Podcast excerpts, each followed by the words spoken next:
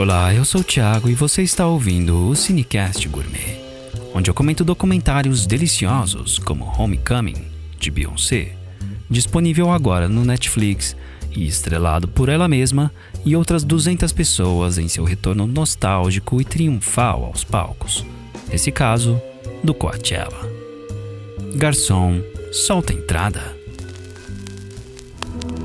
I know that when I finish doing what I'm sent here to do, I will be called home. And I will go home without any fear.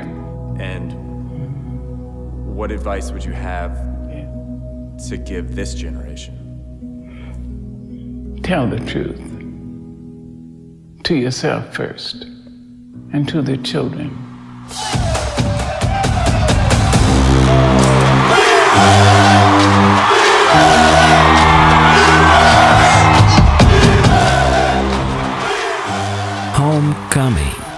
Dirigido por Beyoncé, seu segundo documentário depois de Life is But a Dream de 2013, e primeira volta aos palcos depois de sua segunda gravidez, ironicamente de gêmeos, praticamente um ano após o primeiro convite do festival.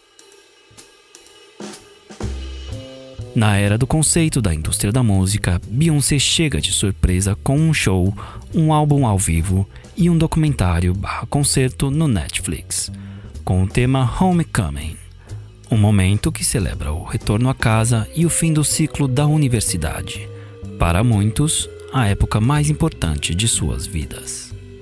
Para falar de política, militância, empoderamento e, por que não, moças solteiras, Beyoncé traz uma arquibancada em forma de pirâmide, repleta de dançarinos e músicos com uniformes e instrumentos de universidade, repaginando todas as músicas com arranjos deliciosos de ouvir. Entre riffs de funk tocados com típicos instrumentos de sopro, interlúdios acrobáticos e performances dos dançarinos e músicos. Entre as performances temos o backstage e a luta de Beyoncé, que acabara de dar à luz a gêmeos, tendo que voltar à forma em oito meses, fazendo questão de não negligenciar sua vida pessoal, alimentar seus filhos, cuidar da pequena Blue e marido e, ao mesmo tempo, não levantar apenas um show, mas usar sua influência para dar voz à comunidade negra, às mulheres e a cada um dos integrantes desse caldeirão. Com tanto a alcançar, Homecoming não teria como ser impecável. Não sendo inicialmente um pitch da Netflix para Beyoncé, mas sim o contrário, a documentação poderia facilmente ter uma apresentação melhor, principalmente se Beyoncé abrisse mão da direção. A fotografia deixa um sabor quase amargo.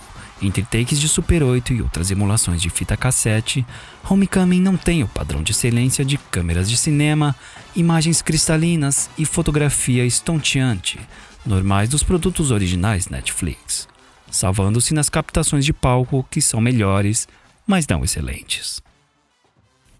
Ainda assim, Homecoming deve ser celebrado.